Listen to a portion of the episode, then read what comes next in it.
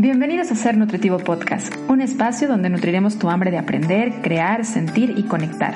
Soy Griselda Jiménez y junto a grandes colegas de la salud y buenos amigos, compartiremos contigo ciencia y experiencia para nutrir tu ser. Si consideras que por el hecho de comer y sentir que no puedes parar o tener ciertos momentos en donde comes más de lo que la sociedad o algún profesional te dice que deberías, eso es atracón, creo que necesitas escuchar información de primera mano de profesionales como la que hoy me acompaña en Ser Nutritivo Podcast, porque yo creo que uno de los trastornos más desconocidos que existen es justamente el trastorno por atracón, cómo se vive un atracón y qué tan común es que las personas lo experimenten, porque también considero que es de lo, no solo lo menos conocido, sino lo menos hablado y muchas veces minimizado en importancia en la salud emocional que puede estar experimentando una persona y la forma en la que se está relacionando con el alimento. ¿Qué se esconde detrás del trastorno por atracón?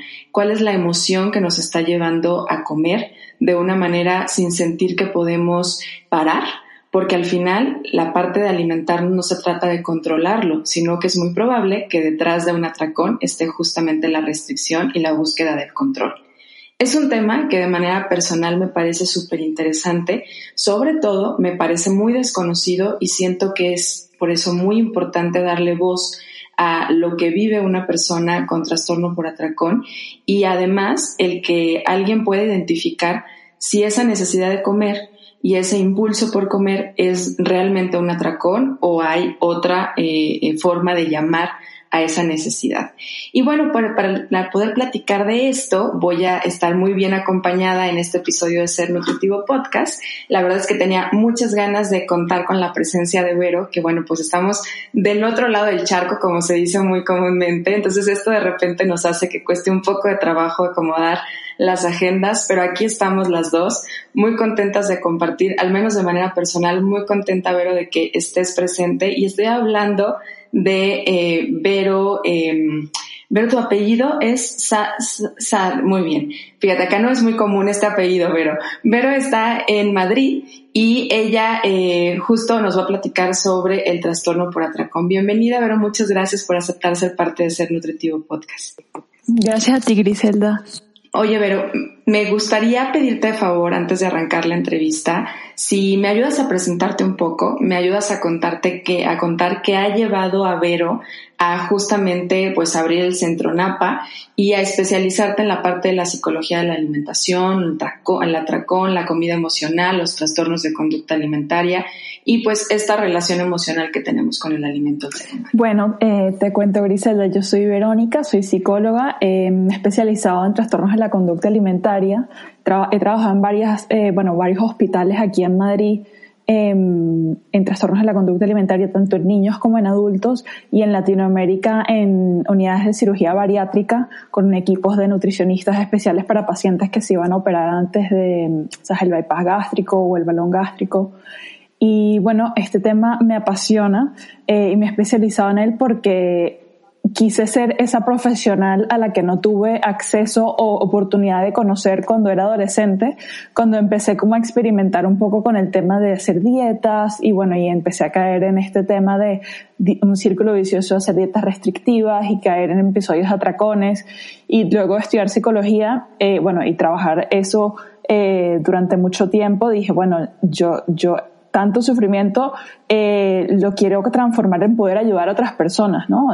Me especialicé en este tema por, por algo personal y luego, bueno, ya tengo 10 años eh, estudiando y especializándome en este tema que me apasiona y sé que tiene mucho, o sea, es muy común y sé que tiene solución, entonces por eso me, me encanta ayudar a las personas a salir de, todos estos problemas alimenticios. Sabes que, Vero, me fascina escuchar esa parte de como tu historia y lo que te lleva, porque si algo me ha dejado este año y medio de ser Nutritivo Podcast es escuchar cómo la necesidad personal y la historia de vida de cada profesional es lo que hace que, que se conecte esa sensibilidad humana de decir, necesito ser el profesional que me hacía falta a mí en algún momento de mi vida. Y justo así fue como lo dijiste, ¿no? Es como el, bueno, pues no, no lo encontré, eh, creo que la gente lo necesita y lo voy a hacer yo.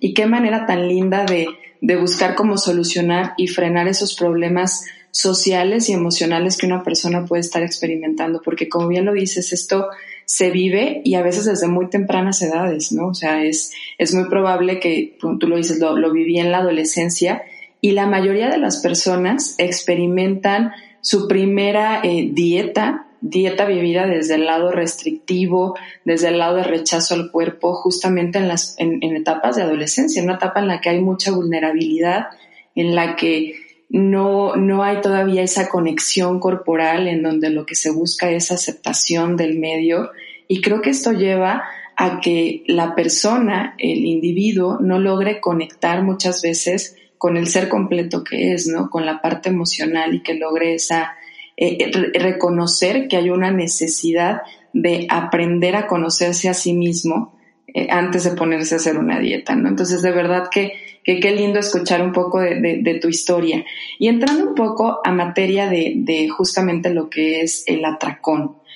Creo que hay mucho desconocimiento porque muchas veces pensamos, bueno, es que me fui y me di un atracón porque no pude controlar o porque no hice las recomendaciones de mis porciones. Pero literal, ¿cuál sería la definición de un atracón para no estar errando, ¿no? Entre pues, comí de más o no tuve un, un autocontrol o escucha de mi saciedad y apetito. Claro, eh, es muy común que en cualquier evento social, el Año Nuevo, el 31 de diciembre, el cumpleaños, podamos comer un poco más de lo habitual, ¿no? Nos servimos un pedazo más de tarta o estamos distraídos y comemos más y luego nos damos cuenta que estamos muy llenos o los americanos en Thanksgiving, en la cena de acción de gracias, es típico ver escenas en películas que todos terminan comiendo muchísimo, pero eso no se pudiese definir como un atracón, eso es comer de más, ¿no? Porque para que sea un atracón, aparte de que es una cantidad claramente superior a lo que sería habitual en esa persona, está acompañado siempre de una sensación de pérdida de control. O sea, eso es lo más importante. Esa sensación de pérdida de control y como de, de escape de la realidad, o sea, como de una sensación de conciencia alterada muchas personas me dicen, es que siento que es como que me desconecto de mí misma y por ese momento donde estoy comiendo y luego me vuelvo a conectar y vuelvo a estar en la realidad. Entonces, esa sensación es lo que en realidad define el atracón, esa sensación de conciencia alterada. Y ahora, ¿qué tan común es que el atracón eh, ocurra de manera social? Porque también esto, o sea, como bien lo decías, en las festividades, pues es muy común que comamos o que de repente, sobre todo creo que, creo que el, el, latino es muy de esta idea de, comer como por lado social, ¿no? Ocurre creo que en, muchos lugares, pero, pero realmente el atracón es regularmente en un estado, en un lugar público o ocurre más de manera en un lugar donde la persona está sola sino de hecho la mayoría de las personas que tienen atracones este, lo esconden de los demás y buscan lugares y momentos privados para tener este, este momento ¿no? con la comida. Entonces generalmente no ocurre en un contexto social, ni en una fiesta, ni en un cumpleaños, sino que en, en la noche o escondidos en un baño, o sea, conductas que pueden parecer hasta extremas, ¿no? Que, que cómo te vas a, esconder en un baño para comer, porque justamente no quieren que nadie los vea en ese momento porque sienten vergüenza por lo que están haciendo. ¿Y hay alguna manifestación como física que puede estar, hablaste ahorita, por ejemplo, de la pérdida de control, pero también es la velocidad en la que comen, también puede ser eh, la desesperación o la emoción que se esté viendo a nivel corporal con la que comen, o no va relacionado con la forma en la que en la que reciben el alimento. Sí, generalmente hay como mucha agitación también como psicomotriz, o sea, mucha psicomotensión, este, vas corriendo a la cocina, o sea, estás como acelerado eh, y por supuesto la comida se come muy rápido, claro, como, como engulléndola, no, no estás saboreando realmente lo que estás comiendo, sino que estás literalmente, mm, sabes, tragando todo a una velocidad súper rápida. Y habrá entonces algunas personas que digan, ah, ok, entonces eso que me ocurre en Navidad, eso que me ocurre los domingos, no es atracón, ok. Entonces van a decir, no es tan común. ¿Qué tan común es? O sea, ¿qué dicen las estadísticas sobre el, atracón? ¿Sí es común que se viva? Y también una cosa es atracones y otra cosa es trastorno por atracón.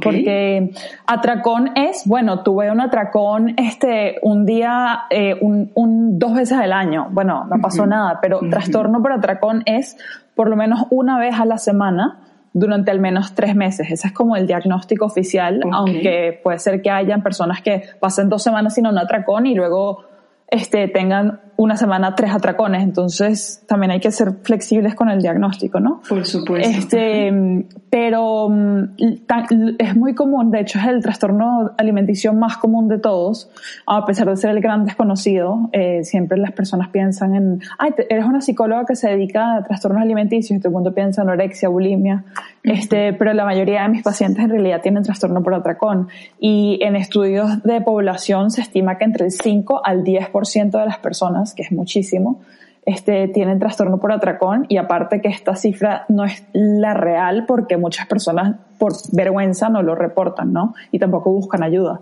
Entonces puede ser incluso mayor que el 5 al 10%.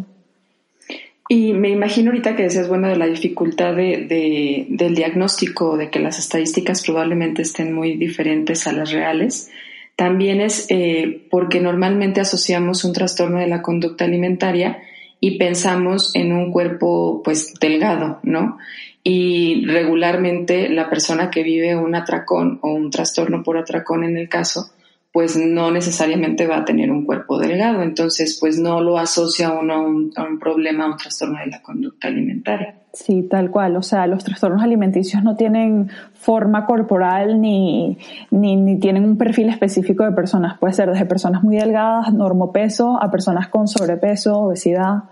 Entonces, este... Qué bien, qué bien que lo comentas así, porque esa, esa etiqueta, ¿no? Hasta la forma en la que muchas veces, y lastimosamente también, la gente etiqueta a una persona delgada y le dice anoréxica ¿no? Por la forma o el tamaño de su cuerpo. Y un trastorno de la conducta alimentaria se puede presentar en cualquier tamaño del cuerpo, porque en realidad es que es algo más pues de conducta, más de trasfondo emocional y no necesariamente de algo físico, que se experimenta de forma corporal, porque como bien lo decías, las sensaciones pues se van a experimentar siempre a nivel corporal. Y hablabas ahorita que detrás de el, el, el atracón está una pérdida de control. Pero ¿cuál será, en tu experiencia, la causa que lleva a una persona a vivir justamente un atracón? ¿Será la misma por la cual llega el, atracón? O sea, es pierdo el control porque estoy intentando controlar o será algo muy diferente a eso? Si tú eres más visual que auditivo, te invito a ir a YouTube, a nuestro canal de Ser Nutritivo Podcast para disfrutar de esta entrevista en un formato de video. No olvides activar la campanita para que cada jueves te notifique que tenemos un nuevo episodio.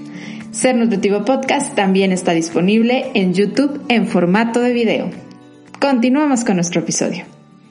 Sí, generalmente, o sea, hay como tres razones o tres causas por las cuales las personas generales, ¿no?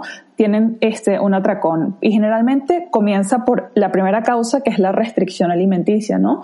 Cuando empezamos este, dietas súper restrictivas, la keto, nada de carbohidratos o ayuno intermitente, 18 horas, todas estas dietas, ¿no? Que pasan de moda cada 3, 4, 5 años y las personas las hacen sin supervisión y de repente de un día a otro tienen un atracón de comida que primera vez en su vida, ¿no? Que dicen, pero ¿por qué de repente eh, al, llegó a las seis de la tarde y me comí toda la caja de galletas y dos helados? Si eso nunca me había pasado. Entonces comienza a veces como por, por esta restricción, es una reacción normal del cuerpo. Si estás en modo de restricción, tu cuerpo te va a pedir comida, ¿no?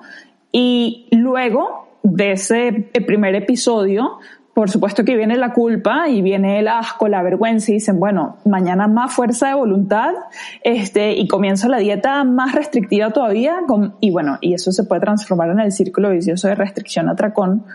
Pero lo que comienza inicialmente por algo que es físico, ¿no? La restricción física pronto se torna en una manera de gestionar emociones.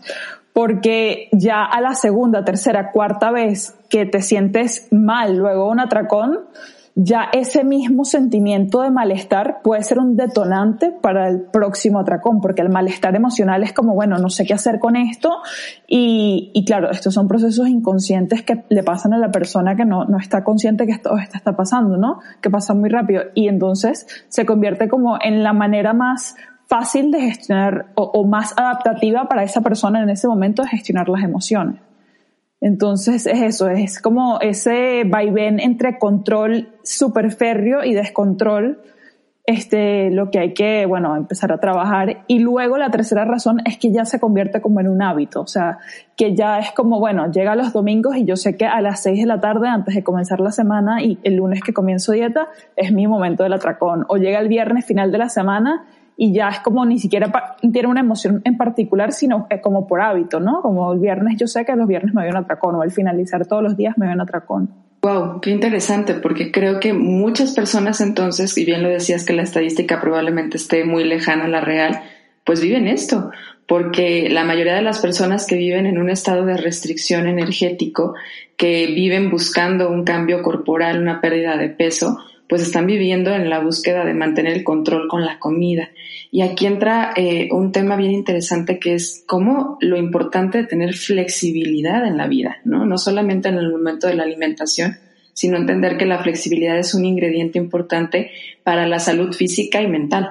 Porque eh, esta idea de que comemos de manera emocional y que comer de manera emocional es algo con connotación negativo, hace que la gente tengamos un desconocimiento de que en todo momento de nuestra vida somos seres emocionales y que a la hora en el que comemos, pero también a la hora en la que nos restringimos, pero también a la hora en la que nos rechazamos, pues al final estamos teniendo una relación emocional que va a estar ahí, que está ahí todo el tiempo, nada más que a veces como que la negamos, la suprimimos o la dejamos de escuchar.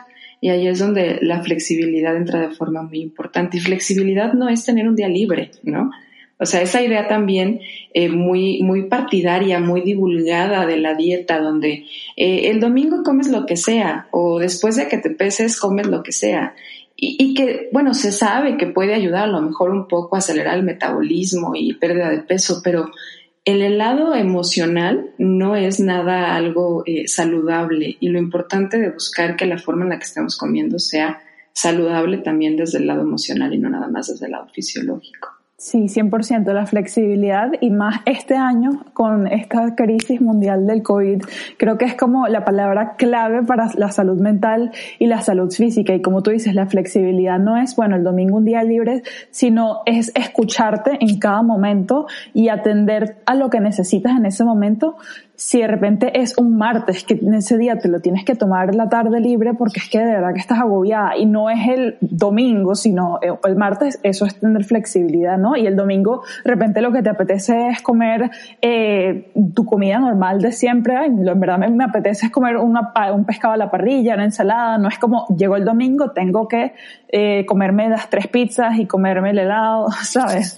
Es flexibilidad. O sea, de hecho de basarlo a, eh, a, la calendario. calendario, ¿no? Ajá, y otra cosa que dijiste que es súper interesante es lo de la relación con la comida, porque yo siempre le digo a las pacientes que la relación con la pareja, con tu madre, con tus amigas, es, bueno, normalmente es una relación de muchos años, de toda la vida, ¿no? Que tiene sus picos y sus altos y sus bajos, y bueno, y que hay que trabajarla, ¿no? Sobre todo relación de pareja. Entonces, la relación con la comida y con tu cuerpo es lo mismo, es una relación que te acompaña durante toda la vida y que va a fluctuar por cosas naturales como de repente la adolescencia, que tu cuerpo va cambiando, una mudanza a un país, que tienes que adaptarte a otra cultura y a otra gastronomía, o un embarazo, que tu cuerpo cambia, la menopausia. Entonces, bueno, es una relación, la de la comida y con tu cuerpo, que así como la relación de pareja o con una amiga, es de toda la vida y hay que trabajarla, ¿no? En cada momento con esa flexibilidad que comento. Oye, y el, pensando un poquito que el atracón y el trastorno en sí, por el trastorno por atracón,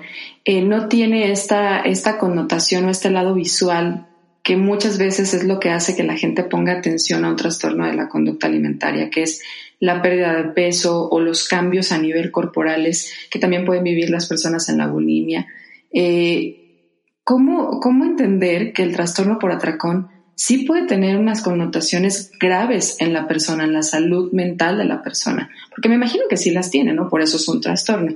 ¿O qué tipo de connotaciones negativas y de, gravedad pueden tener? Sí, de hecho puede ser muy, muy limitante. O sea, por eso es que yo digo que la flexibilidad en el diagnóstico, porque para mí realmente lo importante es entender y ver qué tan o sea, cuántas limitaciones le pone a la persona en su vida los atracones y cuánto sufrimiento le está ocasionando esto, porque de repente hay personas que tienen atracones el viernes y se encierran todo el fin de semana en su casa cuando tenían una salida con una persona, con un amigo, con amigas, este, por, por la vergüenza, por el malestar hasta físico, ¿no? Porque te puedes sentir, este, muy distendida, llena, lógico, dolores de cabeza, por mucho, porque ingieres mucho sodio de repente en el episodio del atracón, entonces, bueno, este, te, incapacita en la vida en el sentido de que te aíslas, dejas de ver a muchas personas, también te puede afectar hasta en el trabajo, un atracón muy fuerte el domingo y el lunes dices, no, mira, estoy enferma en el trabajo para no ir de lo mal que te sientes físicamente, ¿no? Entonces, este, es muy limitante y muy incapacitante. O sea, puede llegar a ser muy limitante en la vida de las personas, se pueden aislar mucho y ese aislamiento lo que hace es mantener el trastorno en el tiempo, ¿no? Porque es como, sí, sentirse esa soledad, esa, eh, que puede a la vez derivar en depresión, etcétera. Este, y otras connotaciones es eh, que estas personas normalmente son las típicas que están de dieta en dieta, ¿no? Porque mm, hay una relación entre, o sea, hicieron un estudio de, las personas que buscaban métodos para adelgazar, Jenny Craig, todos estos métodos como súper estandarizados, ¿sabes? en Estados Unidos, y decían que del, entre el 30 al 40% de las personas que buscaban este tipo de métodos para adelgazar tenía trastorno por atracón. Entonces es una cifra grandísima que obviamente no se va a solucionar con Herbalife, con Jenny Craig, con todas estas dietas, ¿no? Este, sino trabajando más la, parte em, emocional. Em, pero la primera manifestación es esa, como esa, esa búsqueda, esa saltar constantemente de dieta en dieta. La próxima dieta sí me va a funcionar, la próxima dieta, ¿sabes? Y, y también se da mucha irritabilidad, o sea, la persona no se soporta a sí misma, está como, ¿sabes?, por, por el tema de los atracones. O sea que está, ahorita lo decías, ¿no? Muy, muy conectado con la parte de la dieta. O sea, podríamos decir que la dieta restrictiva es justo el detonante que lleva a la persona en su mayoría a vivir el atracón. O sea, qué importante es esto, porque cuántas personas en el mundo no hacen dietas restrictivas al menos una vez en su vida, ¿sí? Y desde aquí empieza el, eh, le abres la puerta a que llegue entonces a, experimentarse el atracón.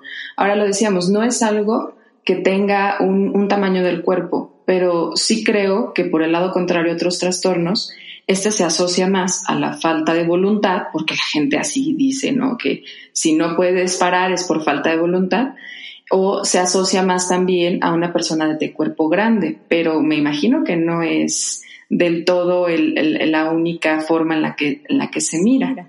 Sí, este, de hecho, también han hecho estudios de personas con eh, obesidad y índices de masa corporal mayores a 32, 33 y eh, trastorno por atracón y obviamente no todas las personas con obesidad tienen trastorno por atracón porque hay mil factores que influyen en, en el sobrepeso y no todas las personas con trastorno por atracón tienen obesidad. O sea, si bien es cierto que es más frecuente que otros, que la bulimia y la anorexia, que haya un sobrepeso en el trastorno por atracón, hay personas que entre que pasan entre las dietas y el, y hacen ejercicio y los atracones que nadie puede pensar que, que tiene un problema alimentario porque tiene un peso normal, ¿no? Considerado normopeso. Este, y, no me acuerdo la otra pregunta que me has hecho ahí. Que, que más bien lo plantean como fuerza de ah, voluntad, ¿no? De, ah, pues es que eh, eh, párale, ¿no? Como si fuera una algo tan sencillo. Si la persona está justamente viviéndolo, como dices, desde un lado de desconexión, pues no le puedes decir para y ya. Claro, y muchas veces personas con muy buena intención, o sea, madres preocupadas o amigas, dan ese tipo de consejos, ¿no? Como, bueno, ten más fuerza de voluntad o haz esta dieta que a mi amiga le funcionó o, o ¿sabes? Ellas mismas se ven como flojas, con, con, ¿sabes? Así. Y eso todo lo contrario, hace un daño enorme porque hace más, o sea, crea más estigmatización alrededor de, del trastorno por atracón, que es un problema emocional, no, no tiene que ver con fuerza de voluntad, porque estas personas seguramente, este, en muchos casos son unas profesionales de super éxito o este, saben súper bien en, en, los estudios y claramente que ahí hay fuerza de voluntad para lograr todas esas cosas. Entonces no es un problema de fuerza de voluntad con la comida, es un problema de gestión emocional, de control y de descontrol con la comida, de desconocimiento de hábitos saludables de de alimentación. Y de irse más a, la restricción, ¿no? De la restricción constante. Y, ahorita que, que, platicabas un poquito, pensaba yo, bueno, es muy probable que entonces también en el pensamiento colectivo la gente diga, entonces tienes que ponerte a dieta, ¿no? Porque ya comiste mucho, entonces crean que esto se trata o se puede curar a partir de una dieta. Y creo que hay que dejar extremadamente claro que esto no va para ahí, que al contrario, es muy probable que haya iniciado ahí y que para cortar este ciclo, este, este ciclo de vicio, debemos de pensar que esto se debe de, de, trabajar desde el lado emocional y no desde el lado de la restricción y no desde el lado de la alimentación, porque no todos los problemas de alimentación se trabajan con el nutriólogo. O sea, esto es algo que, que creo que está eh, falta de, de saber que bueno, pues si, si es un problema de cómo te estás relacionando con el alimento, si es un trastorno de la conducta alimentaria, el profesional que lo debe trabajar es justamente un psicólogo, un especialista en el lado emocional. No es tratarlo con una dieta, porque nada más los va a llevar a más restricción o a sentir que hay más pérdida de control, ¿cierto? Claro, sí, o sea, la base del tratamiento sin duda es el psicológico, o sea, el trabajar todos los aspectos emocionales pero por supuesto que la persona tiene que seguir comiendo su, desayuno, almuerzo y cena y no sabe qué comer, ¿no? O sea, porque piensa que un desayuno normal son claras de huevo y melón y un almuerzo y una cena es una pechuga de pollo con ensalada. Entonces, si hay nutricionistas con las que yo trabajo especializadas en este tema, no, no nutricionistas, porque pueden tener toda la mejor formación e intención nutricionistas que quieren ayudar en esto, pero no saben cómo abordarlo. Entonces lo que pueden es, es empeorar el problema, ¿no? porque no saben detectar que la persona tiene un trastorno alimenticio. Pero si la, si la nutricionista, la profesional, sí sabe manejar esto es súper importante porque normaliza los patrones de alimentación y le da una dieta, no en el sentido de dieta, sino un plan de alimentación balanceado este, y, adecuado para las necesidades de esa, de esa, persona en particular. Y también trabaja muchos mitos alimenticios, ¿no? Esa parte este, que no es tan psicológica, que es más un trabajo de una nutricionista, es súper importante para que la persona deje de hacer todas estas restricciones, que si los, los mitos de carbohidratos, de grasas, entonces, a pesar de que el, trabajo importante se hace con una psicóloga, el trabajo de fondo, este, trabajar de la mano con una nutricionista eh, para ayudar a, a, eso, a normalizar los patrones de alimentación y a trabajar mitos alimenticios también es súper importante pero saliéndonos del esquema de restricción. O sea, Totalmente. más un trabajo de educación en nutrición, un trabajo de acompañamiento, de, de quitar lo que decías, los mitos que están alrededor de las dietas restrictivas y las dietas populares, en donde lo que se busca es eh, la pérdida de peso, el cambio en el tamaño del cuerpo, sin importar realmente la salud física y emocional de la persona. Y eh, ahorita te, que, te escuchaba, se me venía un poco como a la mente la idea de muchas personas de, de creer que el, el, el, atracón pues va a pasar solo, ¿sabes? O sea, es como de, ah, pues de alguna forma, eh, pues nada más pasa de vez en cuando, entonces no es un problema. Pero, ¿cómo identificar si está siendo un problema realmente para ti? Ahorita hablabas de si puede tener afectaciones tanto físicas como emocionales y como sociales. ¿Cómo identificar si esto? Decías, una de las causas o de las principales eh, importancias a la hora de hacer el diagnóstico es la frecuencia con la que ocurre. Pero ¿cómo una persona puede decir, creo que necesito ayuda?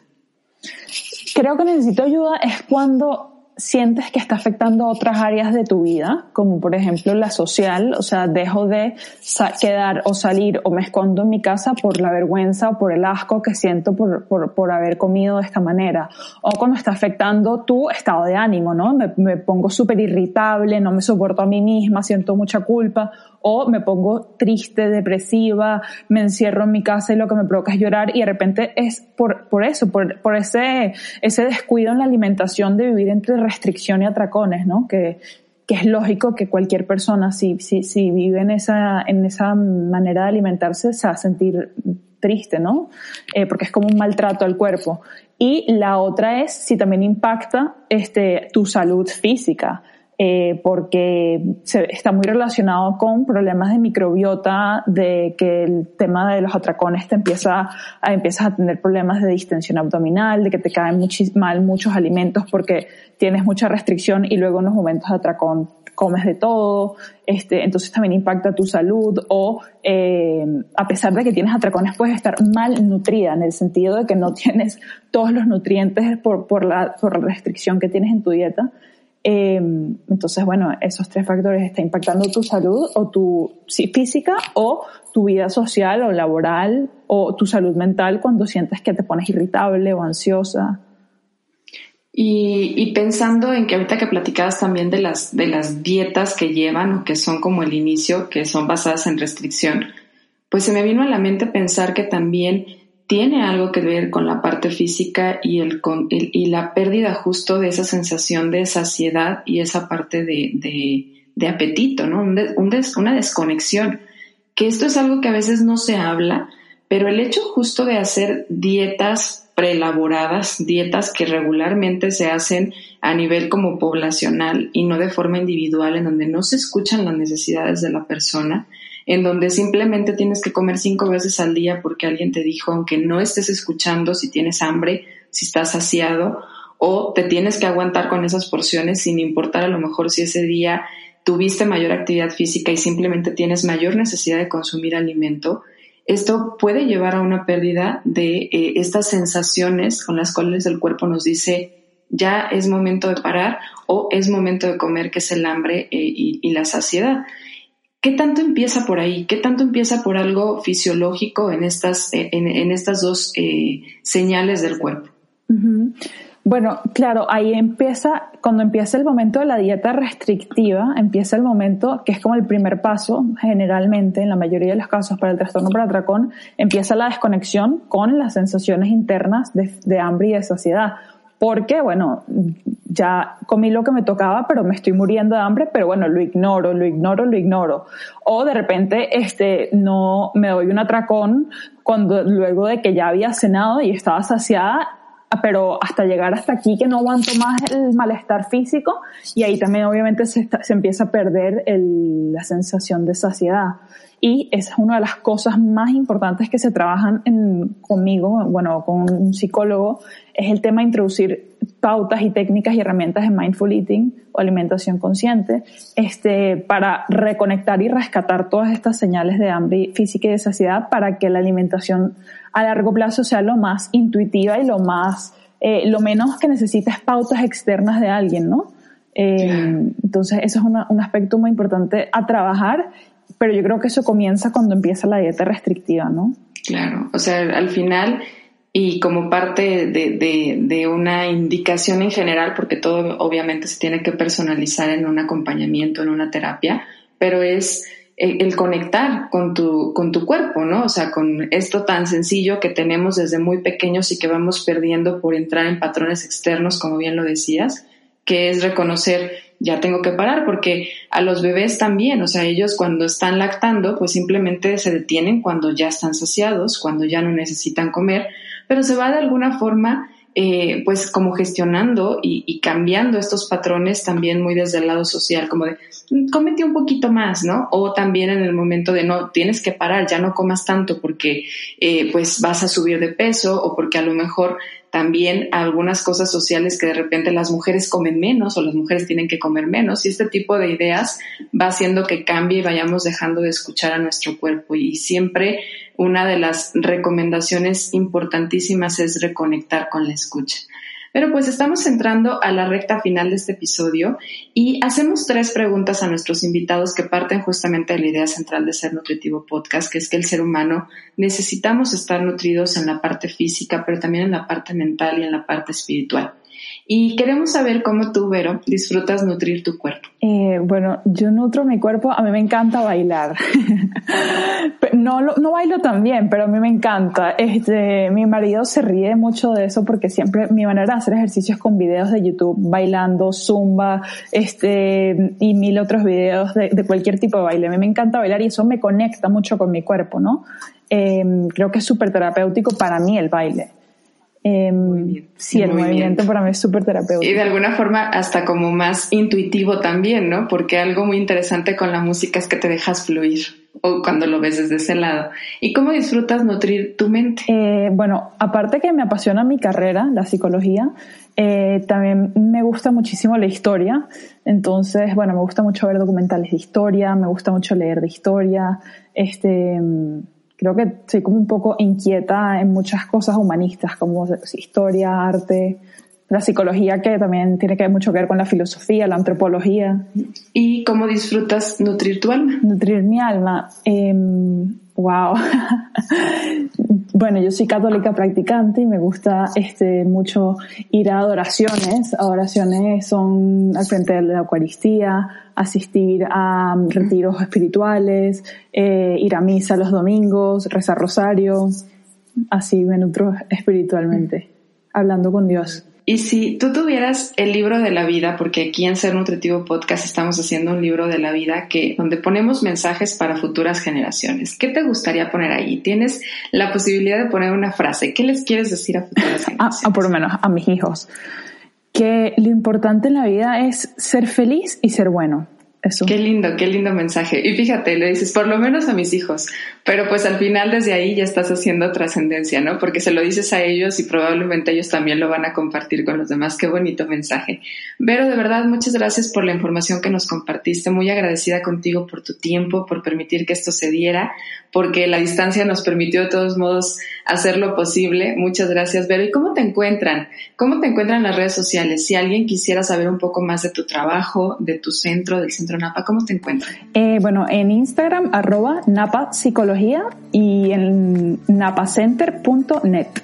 Y das consultas en línea, ¿verdad? Sí, doy consultas en línea. Ok, o sea que si alguien está buscando digo, información, la verdad es que su Instagram es maravilloso, comparte información muy valiosa, no solamente del atracón, sino de la relación con el alimento, de cómo se ve una alimentación eh, cuando está bien tratada desde el lado también emocional de verdad información muy valiosa y bueno, pues también si alguien busca ya un acompañamiento más individual, pues acá está Vero Sarria, que te agradezco muchísimo tu tiempo. Bueno, gracias a ti, Griselda.